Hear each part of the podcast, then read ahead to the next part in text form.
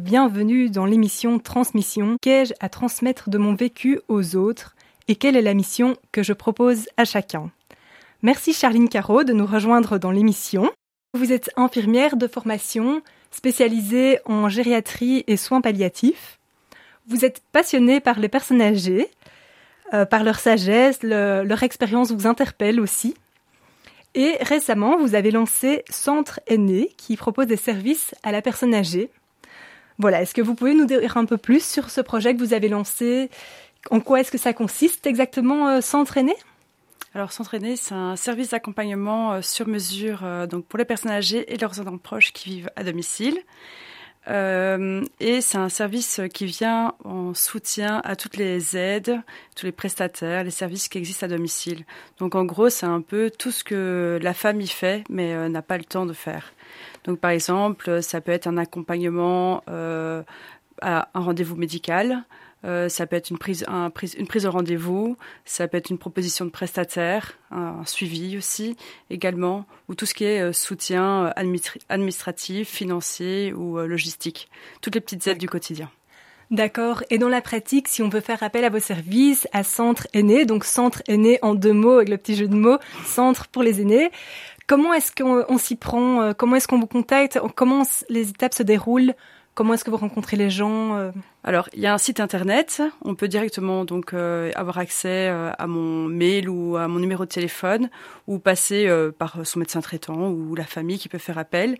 Et donc là, suite, on fixe un premier rendez-vous, toujours au domicile de la personne âgée, avec s'il le souhaite, une personne de référence, une personne de confiance, tout simplement. Et en fonction, on établit un plan en fonction de ses besoins, en fonction de ses envies, ses préférences. D'accord. Donc c'est vraiment la personne âgée et la famille en coalition qui font une demande d'un besoin spécifique et vous, vous essayez de répondre à ce besoin? Oui, c'est ça. Oui.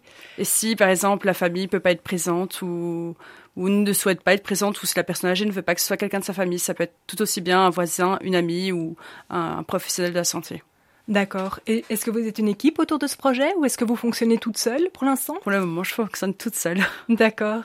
Et comment est-ce que cette euh, idée vous est venue? Comment, pourquoi les personnes âgées? Qu'est-ce qui euh, vous passionne chez elles? euh, depuis toute petite, depuis mon enfance, euh, je suis vraiment passionnée par euh, leur sagesse, leur expérience de vie, leur savoir.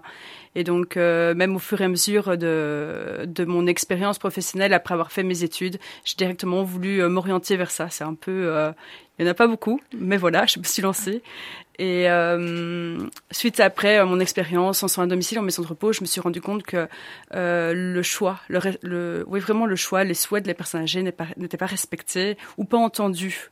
Et donc, euh, je me suis dit, il faut faire quelque chose. Euh, si moi, je ne fais pas quelque chose, quel sera l'avenir pour euh, mes parents ou même moi, ma future génération, quoi? Oui. Et justement, quand vous parlez, vous dites les besoins ne sont pas toujours entendus.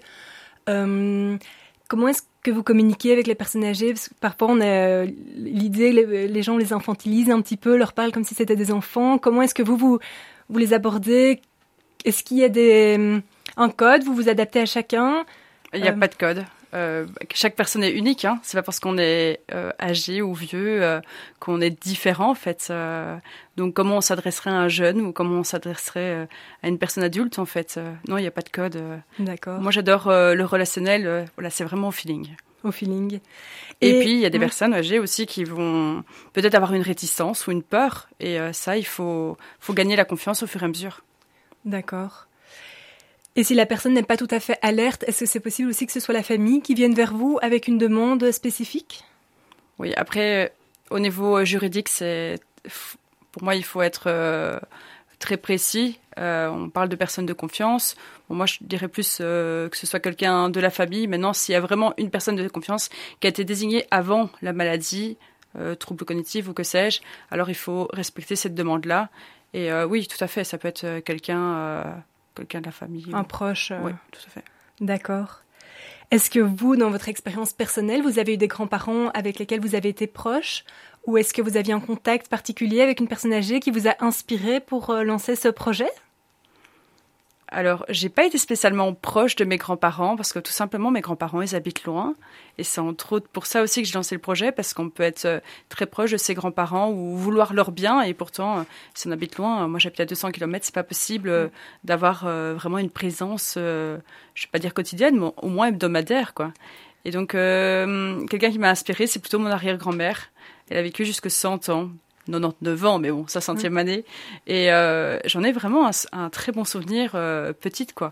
Et elle avait des troubles cognitifs, donc euh, au début, à la fin, elle avait vraiment plus du tout sa tête. Mais je sais pas, elle m'a inspiré cette femme. Est-ce qu'il y a une phrase qui vous a marqué, qui vous a interpellé à l'époque, que ce soit de votre arrière-grand-mère ou de quelqu'un d'autre, sur le thème des personnes âgées? Non, pas spécialement. C'est plutôt un, un ressenti. Vraiment, il y avait une douceur, quoi. Voilà, c'est ça une douceur que vous trouvez chez elle et chez vous en même temps, qui peuvent se rejoindre ou euh, Je ne sais pas, j'ai pas assez euh, bien connu mon arrière-grand-mère. Je l'ai vraiment vue par euh, de manière épisodique ou des fêtes de famille, mais de manière générale, avec, la personne âgée, c'est de la douceur, c'est de la bienveillance. Voilà. D'accord. Oui, vous parlez de bienveillance, ça c'est super important. Et ça, j'imagine que ça se ressent aussi dans les services que vous offrez, que vous êtes vraiment à l'écoute et pour la personne qui en a besoin, quoi. Oui, tout à fait. Je suis tout à fait à l'aise, en fait. C'est, c'est naturel, quoi. C'est spontané. Je ne sais pas l'expliquer. Et est-ce que vous pensez, justement, c'est spontané chez vous? Est-ce que vous pensez que c'est une vocation, entre guillemets, ou est-ce que c'est à la portée de tous? Euh, Quelles sont les, les, valeurs importantes pour le, se lancer dans ce type de projet? Les valeurs. Il y en a plein, je pense. Ça, dépend vraiment euh, de, qui on est, quelle personnalité on, a. Donc euh, l'écoute, ça c'est sûr, la bienveillance, ne pas vouloir ce, qui est bon pour nous, mais ce qui est bon pour la personne. Euh, oui, dans, dans, ce que je dis, de, de, mettre ce qui est bon pour la personne. Parfois, on a envie de d'avoir nos propres envies et de voir le meilleur pour elle, alors que pour elle, en fait, c'est pas forcément ça la qualité ou le confort de vie. Euh, après, si tout le monde peut le faire, je ne sais pas. Euh, est-ce que tout le monde peut faire le métier d'infirmière? Est-ce que tout le monde peut faire le métier d'architecte? Est-ce que tout le monde peut être, être familial? Je ne pense pas. Donc, euh, chacun sa mission. Exactement. Et justement, là, on est un peu au moment phare au niveau des personnes âgées qui peuvent être plus isolées vu la situation, etc. Est-ce que vous ressentez une demande plus importante ou comment est-ce que vous, vous vivez la situation actuelle? Euh, moi, mon projet vient d'être lancé, donc euh, je dirais pas qu'il y a une grande demande, puisque il faut d'abord. Donc moi, je suis en train de faire comprendre plutôt mon service, et donc euh, je suis en train de semer un petit peu, et je pense que voilà, il, faut un certain temps pour que les gens euh, comprennent et se disent, allez, on va passer le cap, puisque c'est méconnu et tout ce qui est méconnu prend du temps. Et je ne me rappelle plus de ta deuxième question. euh, non, mais je me demandais aussi, euh, donc c'était par rapport à la, la période actuelle qu'on vit, cette crise, etc. Est-ce que la demande des personnes âgées donc, est, est différente ou est-ce qu'elle est plus intense, etc. Je ne sais pas si dans votre travail, vous avez l'occasion de le de ressentir, euh, ou est-ce que vous avez des échos de ces personnes-là? Il y a une demande plus intense au niveau euh, la personne ose affirmer qu'elle veut rester à domicile ça fait des années que les personnes souhaitent vivre à domicile. En fait, même le pourcentage des gens qui vivent en maison de repos est faible. Hein. C'est 10 euh, ou 15% des personnes qui ont plus de 80 ans qui vivent en maison de repos. Donc, on, croit que c'est énorme, mais en fait, finalement, c'est c'est pas grand-chose. Euh. Donc, voilà, les, personnes osent l'affirmer. Donc, euh, j'espère qu'à l'avenir, on, respectera davantage leur choix. Oui, exactement. Et euh, là, vous avez quitté votre travail pour lancer le projet. Est-ce que vous êtes à 100% sur le projet actuellement? Oui, je suis à 100% euh, sur le projet. Alors maintenant, c'est vraiment une question euh, qui se pose. Est-ce que ça prend du temps à lancer le projet? Ça, je me rends compte. toutes les autres personnes qui ont lancé des projets similaires à Bruxelles, en Wallonie, ça se lance pas en six mois. Ça prend quelques années.